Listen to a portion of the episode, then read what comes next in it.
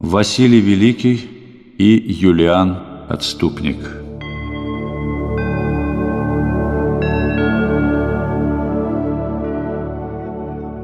После Первого Вселенского собора на греческом Востоке еще долго продолжались споры о символе веры.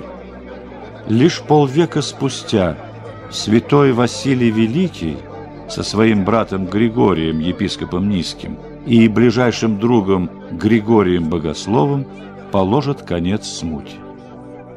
Их называли младоникейцами, потому что защищали они никейский символ и стоявшее за ним никейское богословие, хотя и родились через несколько лет после Никейского собора.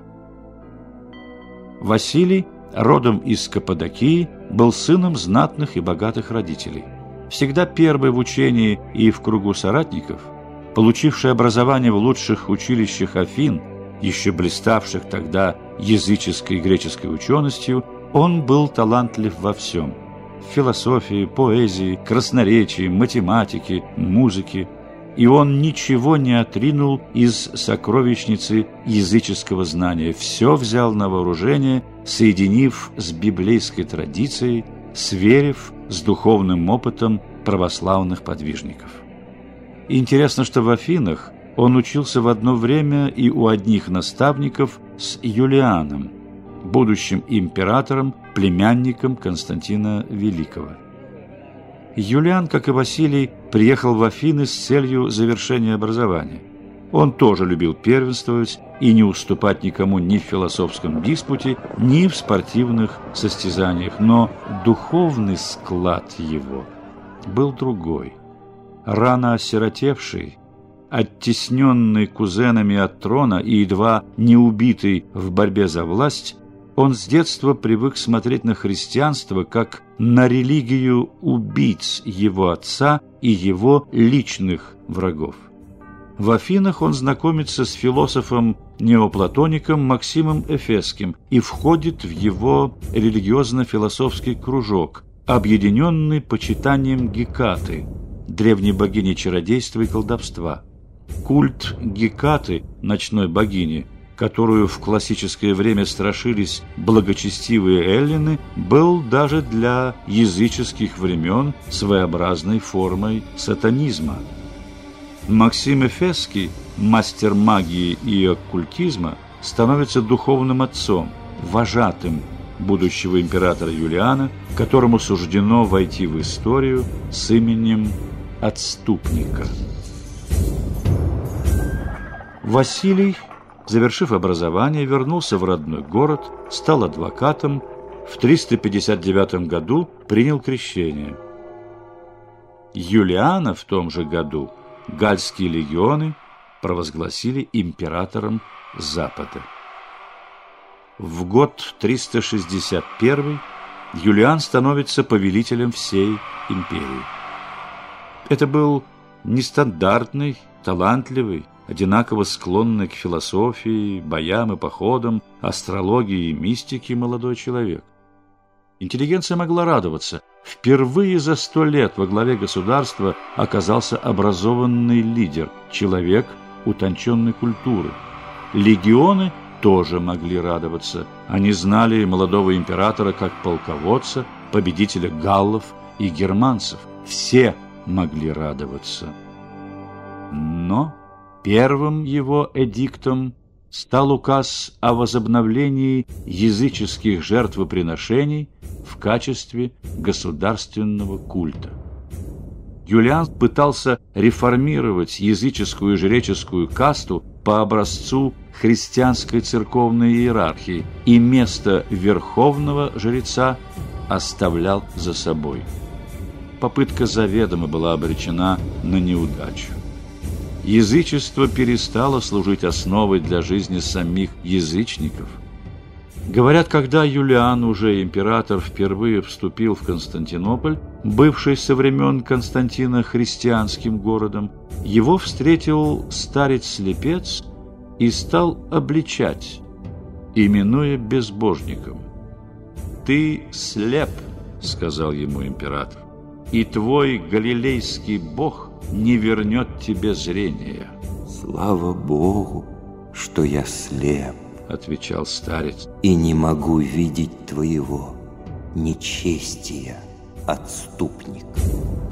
Отступник, отступник. Кличка «Отступник» навсегда осталась за ним в истории.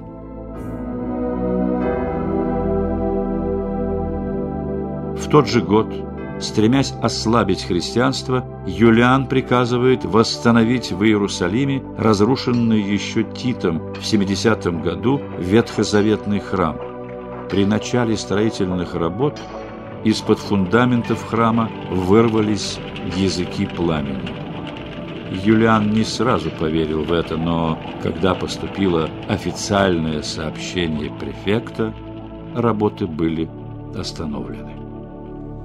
Он умер 26 июня 363 года в полночь в походной палатке во время похода в Персию.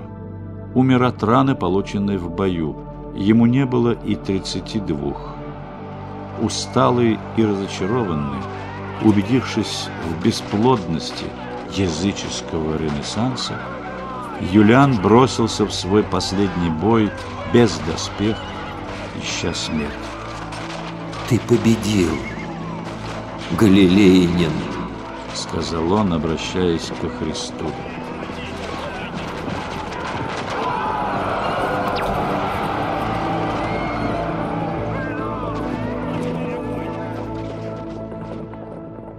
А его однокашник по языческой академии Василий в 370 году, 40 лет от роду, стал архиепископом Кесарийским, главой Большого церковного округа.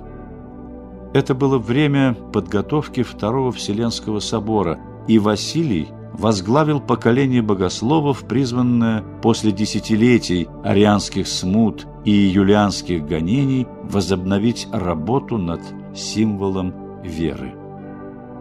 Василий не доживет до собора одного года, как и до собственного пятидесятилетия. Но вся богословская работа по формулированию утвержденного собором учения была им проделана. Изучение иноческой жизни в монастырях Египта, Сирии, Палестины позволило каппадокийскому святителю создать нормативные правила, по которым во многом строится жизнь монастырей до наших дней. Имя Василия Великого носит и составленный им чин литургии.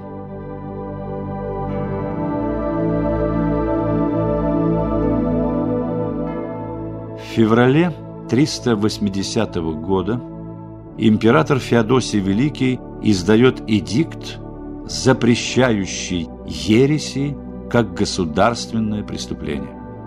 Единство веры провозглашается основой единства империи. С эдиктом Феодосия наступает новая эпоха. Христианство действительно становится государственной религией.